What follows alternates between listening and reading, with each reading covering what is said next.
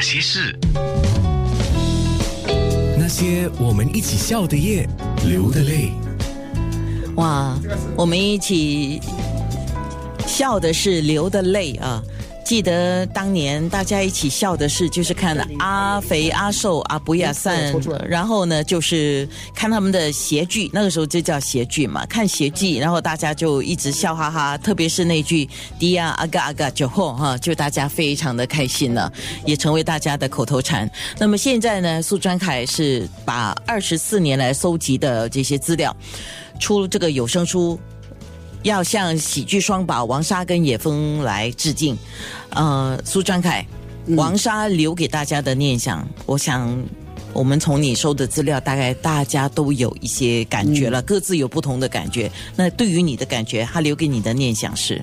我觉得他留给我的东西不只是他的作品啊，我觉得是他做人的一个执着，跟他做人他所他所。给我们表达出的一种正能量，他的整个一生哈，给我带来很正面的一个影响，就包括了他怎么样从在逆境当中成长，他怎么样在原本是一个杂技艺人呢，他以前是坐飞车的，怎么样在表演失手了，结果呢摔断了肋骨之后呢，还能够继续的。在演艺这条路就转型演文明戏，后来到演谐剧，没有放弃他原本最爱的舞台。然后他怎么样呢？在后来呢，一直在提携后辈。他是一个完完全全就是很关心后辈的一个人。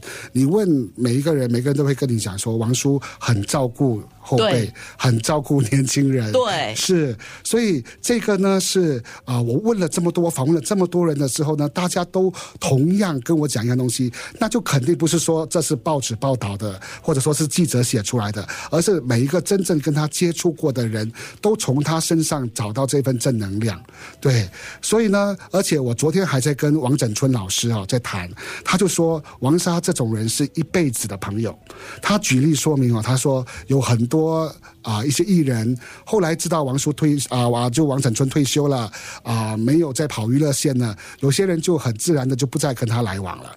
但是王王王莎是到了晚年，就算啊啊，这王振初已经退休了，他还是一样的会拨电话给他，然后叫他来家里采芒果等等，然后一起出去吃东西。他就一直还会嘘寒问暖，他就觉得这种朋友是一辈子的朋友，而不是因为当时你是记者，你是。某某有权利的人，他才跟你在一起。是哇，像我要问王太太了。王太太，现在你们家还有芒果可以采吗？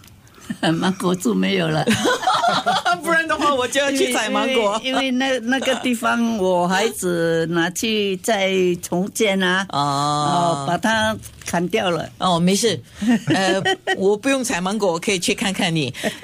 那我可不可以问你一个问题？王沙叔叔留给你的念想是什么？留给你，你想念他吗？嗯，太多了，是太多了哈，很难很难一言一语说尽哈，一言难尽哈，呃一言难尽。哎，那我问你一个啦，当年他第一次，你第第一次见到他追求你的时候啊。还没有没有，他特地从那个叫什么呃亚历山大哈，到到亚历山大去到那个张仪的时候，你第一次见到他，你的印象是觉得这个小伙子怎么样？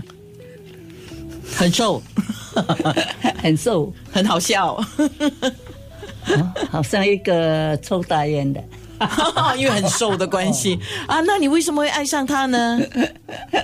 哎呀，缘分了哈。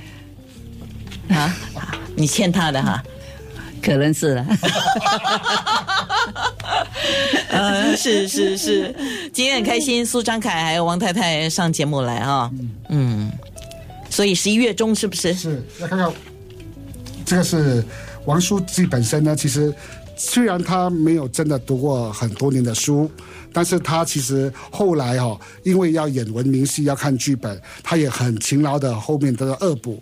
所以后面呢，你可以看到我们在书里面也把他的一些手稿，他自己写他自己一些故事的手稿放进去。其实王叔的文笔真的也是不差的，是是。所以后来有很多剧本啊，或者说很多舞台的概念的创作，他都有办法自己把它给弄下来。所以我写的是里面讲的。凭我自己的观察是对的，对吗？嗯，嗯，那些人，那些事。